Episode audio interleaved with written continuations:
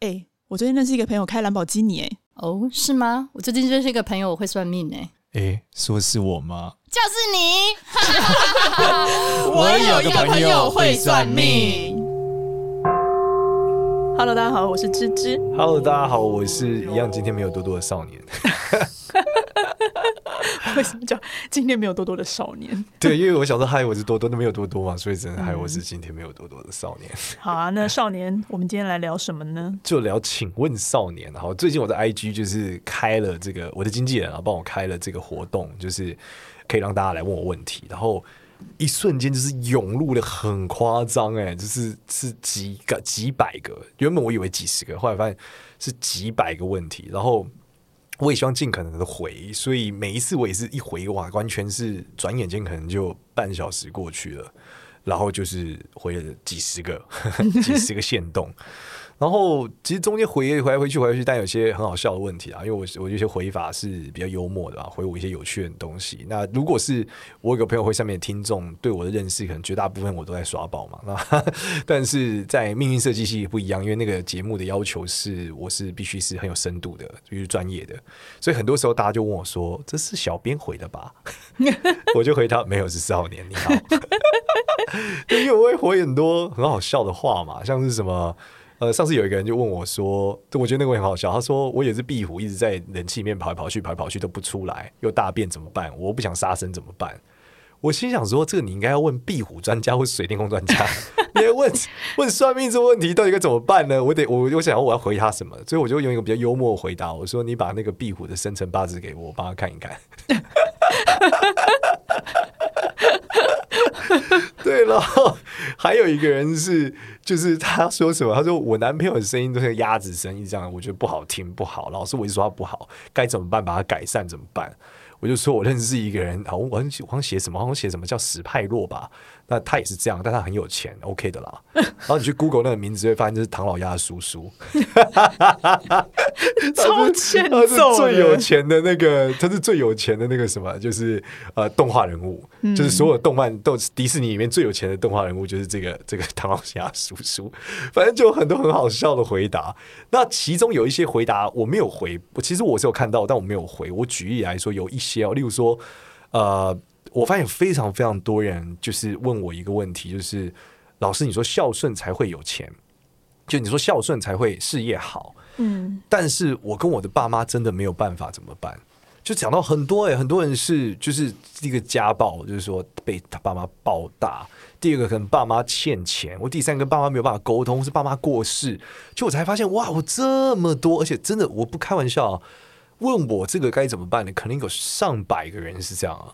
那你想，我也才一万多粉丝，里面有上百个，代表说这个有百分之一，这个并不是一什么多少的一个数字。所以说，呃，实际上我就在想，到底怎么办？就是说，如果我真的没有办法跟我父母好好相处，因为我父母对我真的很坏，我真的没办法跟他面对，或是等等等等等等等，那到底该怎么办呢？那我老实说，呃，我自己的做法是，因为我跟我爸妈也不能说好去哪，就是非常非常要好，没有，或者说我爸妈状态是怎么样，也并没有超级好。我原本使用的模式都是那种阿德勒心理学的，就是个体心理学的逻辑，就是说你对他的付出跟他对你的反馈是两回事，我们把它切割了。嗯，所以你对他好这件事，反正你就把东西给他，他感觉好不好再说。对，就是这个是个体心理学的一个切割逻辑。那但是呢，实际上我发现很很多人做不过去。他说我内心就过不去，我就我爸就是很坏的人，我没有办法给他钱，我就是没有办法对他好，我不想跟他联络。好，那这里面我就想，那到底怎么办呢？这时候后来想一下，发现哦，那这个如果我们这样紫微斗数的逻辑里面哦，这个父母宫跟兄弟宫可以代换为你遇到的长辈以及你遇到的这个呃平辈伙伴。事实上，有可能干爹干妈是可以来。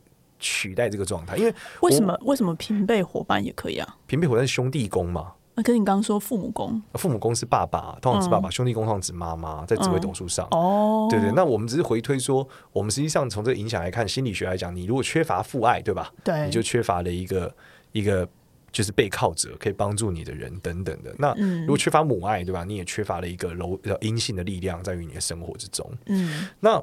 我会觉得说，这一种抽象的，不管是父爱或者是这些抽象东西，它是一种认知的状状态。所以呢，如果你缺乏父爱的时候，其实你有一个干爹，或是有一个什么样的天赋给你这个力量，其实是有机会，你会觉得被保护了。就有点像基督教的逻辑，就是说你向这个上帝祷告的时候，你会像天父会保护你，对吧？哦，你讲的天父是天上的父，对对对对，他会有一个安全感嘛。我刚以为是天赋异禀，对对对，不是不是是是 God the Father。对，那但至于这个逻辑是这样，就是呃，这让我想到我小时候信基督教的时候，其实真的是有这样的感觉，因为。当我认知，因为我我我的父亲并不是一个非常呃呃保护我的父亲，不是那种形象的。嗯、但是呢，就是我会觉得哦，信到上帝的时候，就觉得哇，这个天赋给我好大的力量，就是我有一个爸爸了，我有一个可被人家靠的人了，我许什么愿望都会达成，嗯、对不对？嗯、然后他会保护我，对不对？他会他会无条件的爱我，你觉得哇，这个很棒。所以我发现说，如果你在这个情感缺乏上的时候有一个信仰，把这个能能量进来填补了。我觉得你是有机会得到很大的改善。那同样逻辑就是，如果你真的不知道怎么对你父母好，那一个当然是这种，我们就讲你有一个形象式的寄托的新的父母，你来对他们付出，用这个东西来建构你对于权力者的接受以及尊敬。它可以有效的改善你在生活结构里面面对所谓的父权的时候的态度。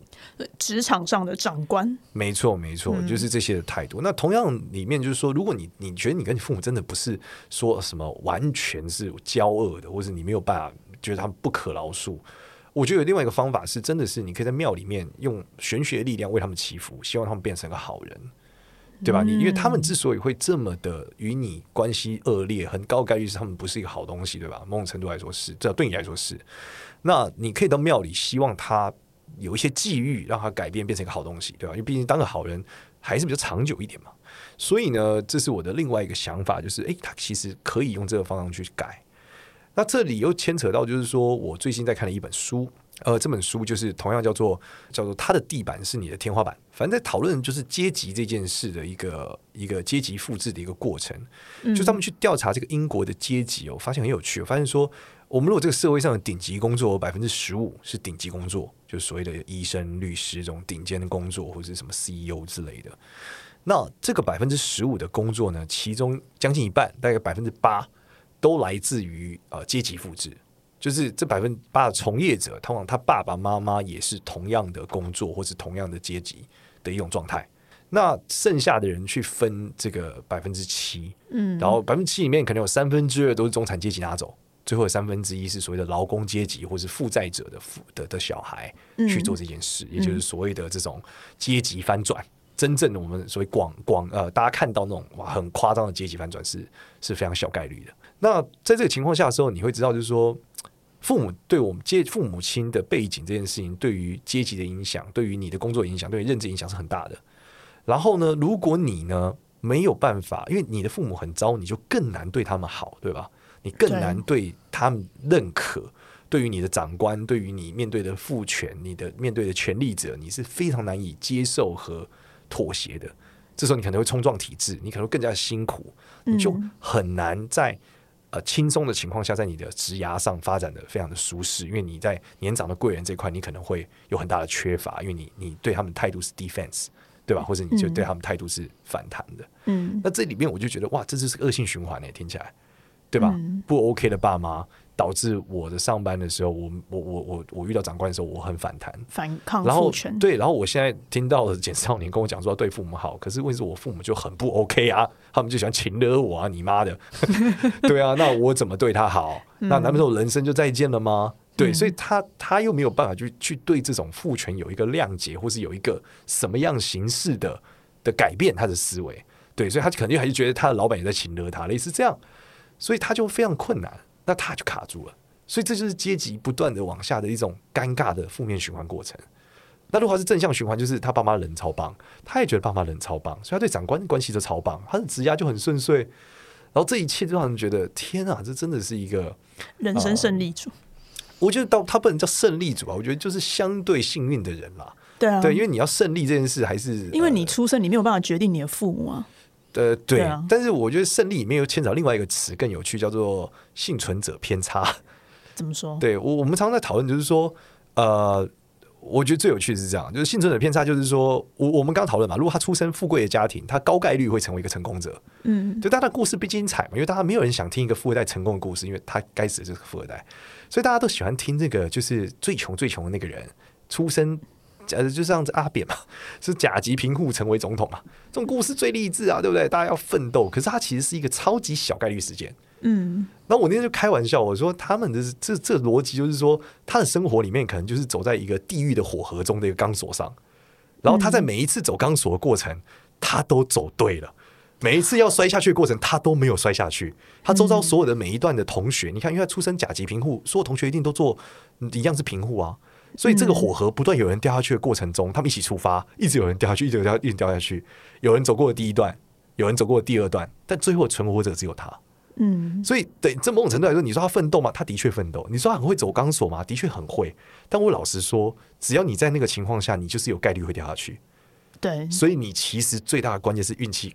真是好，嗯，所以这种那他的故事具具不具有参考价值呢？我们讲，如果他的故事是一个概率很低，你绝对不会去跟一个买乐透中奖的人学习他如何成功，因为他就是一个超小概率的过程啊，嗯，对吧？那我就会发现哦，这样的超级幸存者，其实他反而是没有任何价值的。他的故事，那什么样子才是有价值的？我觉得他应该是一个合理的在风险控管跟机遇上选择的成功结果是有价值的。举例来说。呃，你你你你出生在一个劳工的阶级，对对对，然后你透过了读书，我们所谓的那个读书功课很好，因为我们讲，你如果有好的学历，高概率你有好工作，然后你选了一个大公司，高概率的，那你选大公司之后，你认真的上班，高概率的你可以娶到一个呃还行的对象，嗯，对吧？最后你们一起生了一个小，假设不管生小孩或过日子，你高概率的可以在这里维持一个完整的家庭，因为你有份稳定的工作嘛。稳定经营收入，然后同时你买了保险，就大家该干嘛干嘛，该做健康检查健康检查，该买保险买保险，该买房子买房子，听起来就是哇无聊到不行的人生，但它高概率是成功的。那这时候这个才是值得参考的一条路。而如果他是那种完全意想不到，绕了他妈全世界另外一条什么，他今天都不上学翘课，对不对？然后到外面之后什么读书，然后飞去什么美国跳机，然后各种做什么打工，最后成功创立了大企业成功。其实这个这个故事真的是不完全对一般人对在概率上逻辑来看是没有任何意义的，因为他就是那个走钢索不断每一段都活下来的人。嗯，对，这是我最近最大最大的一个一感触。对，我以前会觉得啊，这一定是人这个奋斗励志故事，肯定是非常重要，肯定是哇，我们冲啊，就是要这样啊，冲啊，对不对？对，但是事实上，我最后才发现，哇，原来能站到这一步，其实你是一个超级幸存者，就是你从，因为你可能从一开始你出生你的家庭的时候，你就是地狱模式。对，那那这样这些人他们要怎么办？我觉得他需要认知，他现在就是在火河里面走钢索。对，那我要怎么样不要掉下去？所以他一定要有超强大的风险观。嗯，就是他不能去看他要他，因为大家通常翻身第一步，大家看就是赚钱。嗯，他想我要探井，我要离开这个位置。可是他不知道，你今天你今天不是赚钱的问题，是你掉火河你就再见了，因为你承担风险能力极低。所以你看似你跟你的同学，我觉得学学校是一个非常好的地方，它让很多事情公平。可是事实上，学校也是一个很残忍的地方，因为它让一个不公平的现象，让你以为你公平。所以你以为你跟你旁边的同学是一样，其实真的不是，真不是。你出生地狱模式的时候就不是。所以最后他能选择这个，你不能选，是非常之合理的。嗯。而你想要走到他那一步，你要付出的代价，跟你需要的时间，跟你要付出的风险评估，都是要重新来看的。但你可能会很不平衡，说为什么会这样，对吧？但是事实上，你最后还是有机会超过他，或者走到那一步，只是你需要时间更长，因为你要把风险降低。嗯。我们可以理解，你开四十公里的车，跟你开一百二十公里的车。到目的地的风险截然不同。我们先讲啊，这些高概率成功者，他们某种程度来说，他并不一定会成功，因为他是有概率掉到火河里的，他只是概率比你低而已。当如果他随着，我很有趣哦，我觉得这有些很多富二代爆炸的原因，是因为他在这过程中，他觉得他怎么选都是对的，他眼中没有火河。他以为他站在一个超粗的钢索上，他觉得世上就是只有钢板地板啊，对不对？然后什么钢索，对不对？我跳，哎，他就啊，就下去了。对，所以这个时候他就下去了。所以你其实是有机会走到那个你所谓的公平或你所谓要的那个社会性的位置，但你需要的时间很长，还有你需要规避的风险很多，你才能真正走到那。你需要更有耐性，你需要接受更多的过程，更多的时间。但是这个过程，我觉得是绝大部分人做不到的。就像巴菲特讲的。所有人都能变有钱，嗯，但大部分人没有那个耐性。有有些人是可能没有那个时间吧。呃，也有可能对。那其中我我还记得在《请问少》里面有人，呃，很多人问我，这个超级多人问我这个问题，嗯、就是说这个老师我家很穷，我一直在还钱。我我我我还活我活着有意义吗？或者说，老师，我觉得我人生真的奋斗不知道怎么办了。我觉得就是非常非常的痛苦，怎么办？全部都是就非常非常多这种，就是他因为家庭背景原因，导致他每他可能现在二十多岁，他每天每天都在还他家里的钱，他家里很穷，他看到他朋友很有钱，他没有钱，他不知道怎么办。那其实就回到我们讲，就是你还钱的这个过程，其实就我们讲，你一开始出生就是地狱模式，所以你其实在这还钱过程，你就是在这钢索上，所以你你要有信心是。你还你走过钢索，你走过钢索的过程的确可能比别人慢，可是你走过钢索的技术是你的。未来人生不会只有这一条钢索，相信我，你人生后面还有很多条。从工二十岁到三十岁钢索，三十岁到四十岁，四十岁到五十岁，五十岁到六十岁，有太多条钢索是你必须在小概率事件中想办法活下来。但如果你能够成功的、有纪律的站在走过了这个火河地区，就脱离地狱，就回到人间。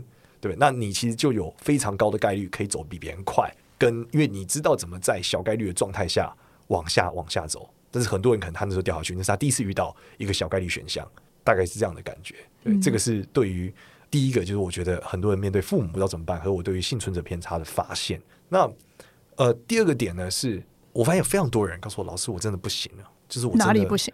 各种不行，主要是上班不行了。然后就是说，老板，我真老师，我真的想躺平。我跟老板合不来，我很懒散，我的工作很难，我很无能，我很没有用。怎么办？哎，这个也很夸张，这个也是，就是他都把他自己的问题点出来了，怎么不去找方法？他不知道怎么办啊！所以这就是四五十个，哎，这个真的不不是不少，不是四五个人啊，是四五十个人啊，五六十个人问我这个问题。嗯，对，所以所以最多人问的是孝顺这个，这个是第二多人问的。呃，最多人问的可能还是那种我最多人贡献的问题，我都还是回答了。例如说行善积德到底是怎么样？为什么有没有什么这样可以改运啊？这种最多人问。对，那我讲的是说我实在很难在这么短的限动的画面中回你。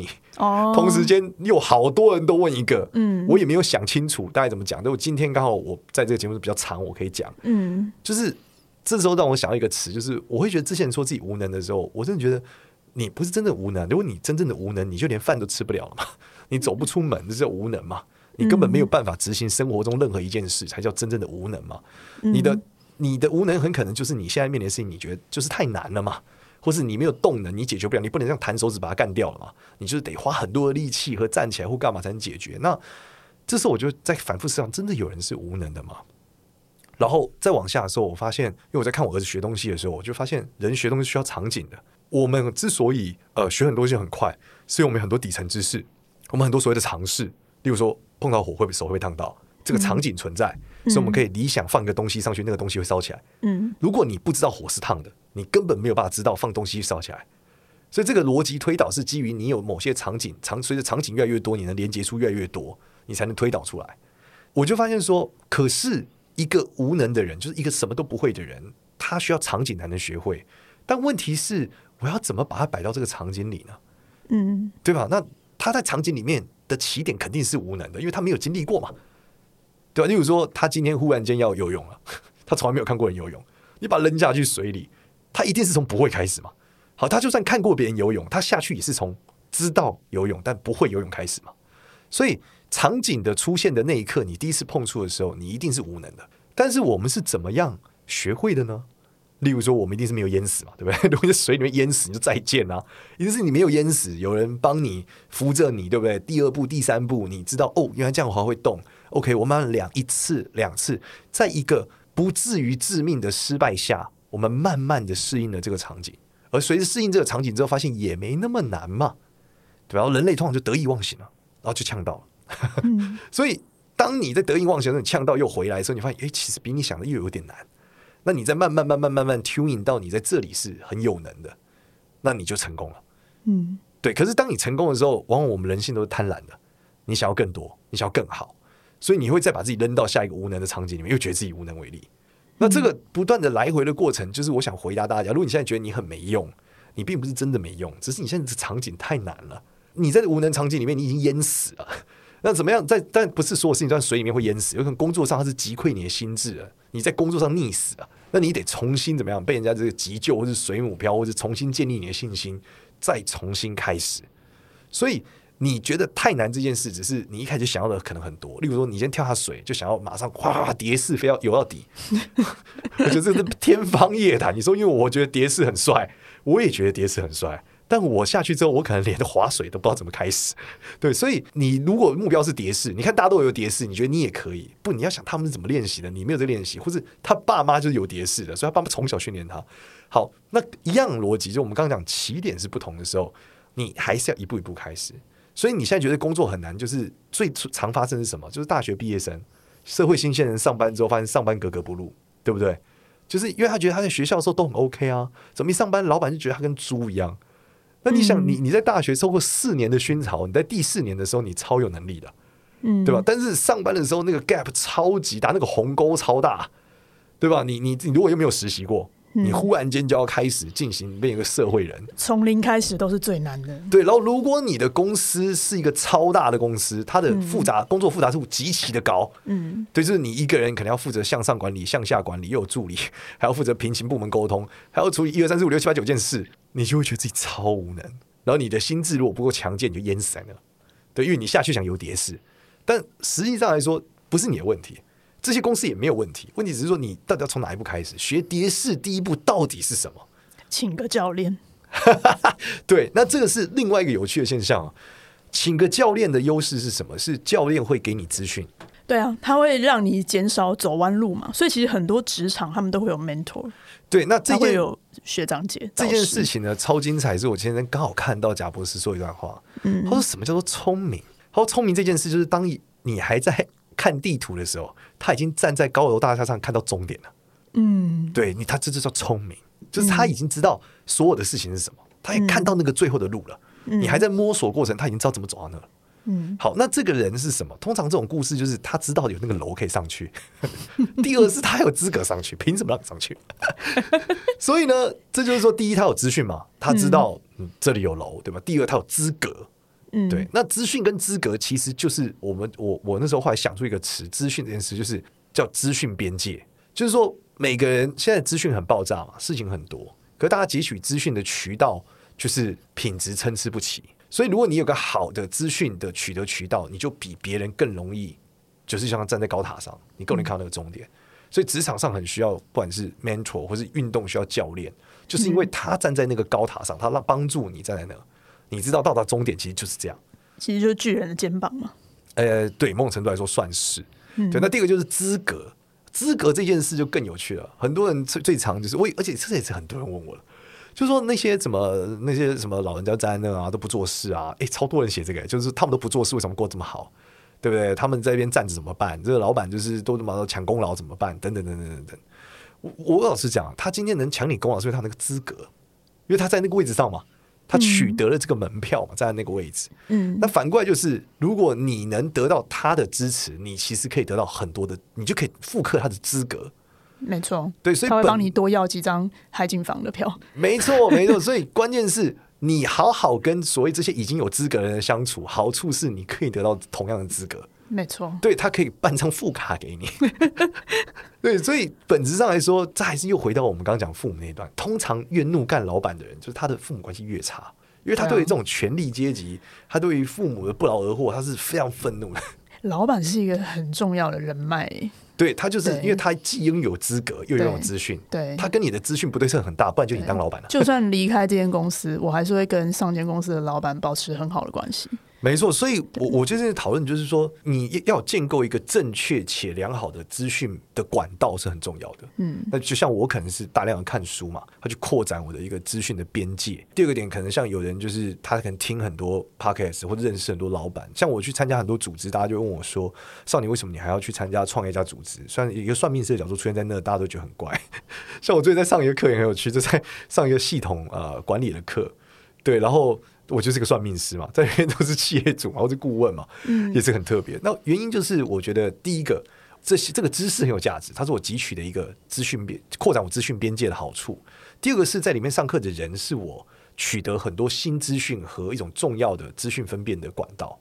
嗯，对，因为我跟他互动的过程中，我可以知道，哦，原来在他们的产业是这样想的，在他们工作上是这样想的。对，那这件事同样可以让我。就有很多很多的特色。那当当然，你呃，刚刚芝芝讲的 mentor 一样，就是举例来说，我可能去呃参观某些地方，一般人根本进不去。可能刚好我的一个导师他认识这个地方的人，他就说让让我进去看。对，没错，对啊。例如说有很多厉害的祖坟，可能我本来就看不到，嗯、但是因为有一些特殊的原因，他就让我去看嘛。那我就看到，我就哇，原来这个祖坟真的长这样。所以，我我觉得大家要知道，就是第一个回到我们今天主题，就是讲说父母这件事情，其实真的很对人的影响非常非常大，是绝对的。然后你可能从地狱模式开始，但是我想告诉大家，就是不要灰心。然后你持续前进的过程中，千万不要因为你的过去的这种怨恨、愤怒而失去了建构资讯边界和建构资格和这种长辈资源的一个机会吧。对，那。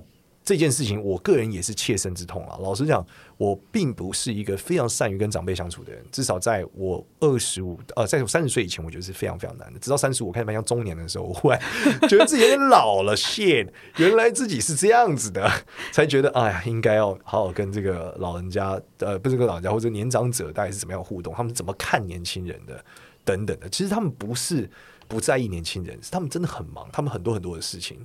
然后你如果出现在他前面。你愿意更多的奉献，那他当然自然也可能愿意把时间放到你身上，对吧？那这时候，哎，你就能取得某些资源，取得某些特殊的资格，对吧？这个我觉得是真正很重要的一件事啊。我觉得你刚刚讲那个，不要因为过去的一些事情或者是什么一些愤怒啊，去影响构建未来的，跟我在学打网球的时候，我觉得超像的。因为常常会有一一颗球打不好的时候，你就会啊天哪，怎么打不好？然后就会很懊悔，然后下一颗就球球就来了，然后 然后你就乱了，你整个阵脚全部都乱了，然后下一颗球再来再来再来全乱，跑都不会跑了，然后距离都抓不准了。所以每一次一颗球坏了以后，当我想要去看那个球坏到哪去的时候，教练都说你不要再看它了，看下一颗。对，因为你还是有下一次挥棒的机会。对，就是你要目标的是你。接下来的这一个过去的就过去了。我一直以为你要讲网球王子，蛇形发球，在你还没意会到时候，球已经从反重力的方向飞过来。但是我真的觉得这个真的很难，因为我有跟我很多一些打网球的朋友他们聊，嗯、他们就说，就是你怎么会，你一定都还是会觉得啊，怎么会打不好？对，就真的很一定会懊悔，你一定会懊悔，就会觉得啊，我刚那个就是我，我是因为哪里没做好。但是你真的是在球场上，你没有时间去懊悔，你就是一定要目标下一个。哎，你知道这件事就是创业家的心情吗？嗯，绝大部分你会发现，一个任何一个成熟的创业家是不抱怨的。对啊，为什么会这样？因为鸟事太多，就是飞出来球太多了。嗯、你现在在回顾刚刚那颗球，现在前面有五颗，然后那五颗飞过来，你又没有打，你还在回顾刚刚开始，前面有十颗。对，而且一直来哦。嗯、对，而且球是一颗一颗来的。关于创业不是的，灾难是滚雪球式的。嗯，你现在有一个问题你没搞定，下面就是变三个，嗯，三个问题没搞定就会烧成五个，没错。所以它是一个这种星火燎原式的，你真的不能抱怨，你也没有时间抱怨。对，所以大家每次问我说：“哎，老师你怎么那么正向？” 我说：“如果我要抱怨，我他妈今天已经过去了，太多事情。所以我每天打开手机就会有海量的球飞过来，嗯，所以我觉得你讲这网球真的是很好的例子，没错。所以各位同学，如果你现在还在觉得，就你的问题面你觉得很困难，你现在卡住了。我老实讲，就是你球飞过来速度真的不够快。你要用这种球一直飞过来的思考去想它，就是让它过去。你赶快往下一颗，赶快把下一颗打好。没错，对你放不下，真的是这样。嗯、那包含，我觉得节目最后我要讲一个超好笑，就是我最常回答大家的内容，就叫拉黑他。就是这个是真的是海量的问我，但我海量我回答，但我回答后面我不想回答。就大家说，老师，我这个遇到一个男生，就是他。这个就是有有结婚，可是他又叫我等他，那我该怎么办？我说拉黑他。然后他就说：“嗯，老师，我这个男生，他说他有女朋友，一个叫我等他怎么办？拉黑他。老师，我的这个前男友就是已经交新女友，还跟我联络怎么办？拉黑他。就是，我就回来各种拉黑他之后，底下就有人说：老师，这是人际关系的断舍离吗？”这是情感洁癖，好好筛选你身边的人。我内心是我内心答案就是远离渣男，身心健康啊。是啊，嗯、对啊。然后他们说，如果放不下怎么办？我说，他说说我老师我拉不动，我手就拉不下去。我说，请你朋友帮你拉黑他。哎、欸，我觉得我在交友上面，我就超可以断舍离的，是吗？因为我如果觉得这负能量太多，或者是嗯，就是这种。我觉得他对我的未来或者是我的生活就是没有帮助的，他可能反而会拉着我后腿的。我就是就我就真的会减少跟他联络，但是我可能不会真的把他拉黑。真的假的？他来找我，我可能还是会有礼貌的回，但是我就会尽可能呃，可能顶多一年才见两年才见一次这个人。对，我想跟大家讲的就是、嗯、这个拉黑他不是开玩笑，我人生是例行这件事。哦，你是直接拉黑？真的超好笑。有一次超好笑，有一次我很生气发片，我说妈，那个人为什么拉黑我啊？是发生什么事啊？我没拉黑他就不错了。然后那个人就说没有没有没有啊，少年哥，我没有拉黑你啊。我说什么见鬼？那我就看不到你的讯息啊。就会发现哦，原来我两年前拉黑他了。后来我就跟他说：“哦，拍谁拍谁拍谁，误会了误会了。”原来是我拉黑你。对，原来因为他那时候可能某个发言，我觉得实在太负能量了。就是你每天不烦吗？我就拉黑他。但是几年后，我没有发现他好像已经开开始比较正能量，你知道吗？我就说：“哦。”然后后来他忽然发现我看不到他的讯息，我就觉得很愤怒。对，我的 Facebook 也会，就是如果我的那个 Newsfeed 上面的朋友，他老是在分享一些很负能量，或者是一在总是在批判，然后我觉得是一些很小的事情，然后我就我就会把它隐藏在我的 Newsfeed 上面。对啊，对啊，我我现在也是尽量都不看，但我最近。比较不会隐藏，是因为我觉得关心一下世界的人们都在想什么，还是蛮好的。所以我的墙上都会，我会刻意保留多元思维哦。就例如说什么政党的人都有，什么评论都有。哦，是啊，这个是啊。但是我我说的是那种他什么事情他都要抱怨的那种，哦、都都在负面的。对对对，他就是一直在抱怨的那种。哦、我就是那种看起来像诈骗的，我才会啦，就是把它取消。就每天在发那个东西，我像说骗不骗不烦啊？嗯，就什么名车超跑嘛，嗯，对啊，然后这趴着妹子他趴在车上那种，嗯、我就说骗不烦这种，对，就不会不会加好友会拉黑他。哎，最近有一个粉丝他来讲，就是你问呃，就有有人也是问你说，怎么样才能交到好男友？是，然后你的回答是先定义什么叫好男友？对啊，再努力变成他喜欢的样子。对，嗯，对，我觉得大部分人做不到，哎，绝大部分人都回答我说他想做自己。嗯，我说，可是如果你的自己就是属于渣男热爱的，好男友不爱的，那你不就爆炸了吗？这是一个基础逻辑的认知嘛，大概是这样。啊对啊，对啊，所以我觉得定义当然很重要啦。就是每一件事情，我觉得都得先定义，嗯、这是很多人没有想过的。他们想说，就糊里细糊都开始了，那时候就爆炸了。对啊，对，所以定义非常非常重要。然后定义完之后。其实你你真的改变不了别人，你只能改变你自己。嗯，对。然后有一些问题我已经不回，是因为可能我前面已经回过了，是精华了。但要不然就是真的像我们今天讲，我没有办法在三言两语里面说清楚，我很怕你误会。对，你误会我没关系，你误会你自己，我觉得可能会产生蛮多问题的。嗯，我记得你是不是还有一个是问说，这个环境总是让我焦虑还是什么？对。然后你就说，那就远离他。对，远离这个环境嘛。嗯，你就换个环境，环境这么多。然后他说他给他女儿看，他女儿就说：“那让我离开学校吧。”对，可以是转学啊，就转学啊。他就说不要上学了。哦，那应该是那转，我觉得转学是一个重要的事情啊，真的啊，你可以转学嘛，对不对？孟母都可以三迁的，嗯，就是你多活几千年，你还没有办法三迁，那我觉得你，对啊，你相。但如果他只是不喜欢考试啊，你转学还是要考试啊。不喜欢考试这件事，得看你对于不喜欢考试的认知是什么。就你父母有没有足够资源来不考试？就回到我们逻辑嘛，如果你是地狱火河模式，你就必须选择风险最低的路前进。嗯，风险最低的路就是把书读好，考上台大。嗯，对，你有台大两个字，他说，但很多人说台大并不代表什么。我告诉你，台大代表聪明。嗯，绝对。你任何一个人走过来，他说他台大，你说台大不代表什么，但你听到那一刻，你一定不会觉得他这个笨蛋，你就觉得哦，聪明，会读书。对，那至少你的生理反应和刻板印象就是在那里。嗯，那。你知道一个人要让另外一个人觉得聪明是个超难的事情啊，嗯，对吧？因为他这个聪明是一个超难被量化的事情，很难客观的啊，最能量化就是学历，所以它是最简单的标签。对对对，所以他而且他的取得也很简单，因为他很规范。嗯，你要让别人觉得你聪明这件事是很模糊的，你要取得模方法也是一个未知数。嗯，但是学历这件事很规范，你把成绩考好。你足够好的成绩，足够好的学校，你其实就就看起来就比较聪明。就像你懂吗？就像我，我要花非常非常多力气才能证明我比芝芝聪明啊？有吗？对啊，因为你是，毕竟你是正大学霸，对不对？对啊，所以本质上还是不一样啊，对吧？所以我是说，我就是一个学渣嘛，对不对？我就很难。我觉得我们的聪明在不同的领域上，好吗？对，你看他非常客气说这句话。嗯、对，在正大这个聪明是不可动摇的，就是这样啊。对啊，我的领域的聪明是可讨论的。所以呢，好好读书就是还是要看你的背景，看你的父母到底是怎么思考，你有没有足够的风险承担能力。嗯、但老实说，走了一遭，我现在自己有小孩，我也会觉得，其实如果能尽可能的降低他的风险，真的没有必要把他的风险值拉高，真的是这样。嗯，对。但是降低风险的过程一定是痛苦的，绝对是痛苦的。那我们今天就分享到这边，感谢少年滔滔不绝的讲了半个小时，谢谢大家、嗯，谢谢大家。如果喜欢我们的话呢，记得到 Apple Podcast 给我们五星好评哦。那也可以关注一下我有个朋友会算命的 IG 跟 Facebook，谢谢，拜拜。拜拜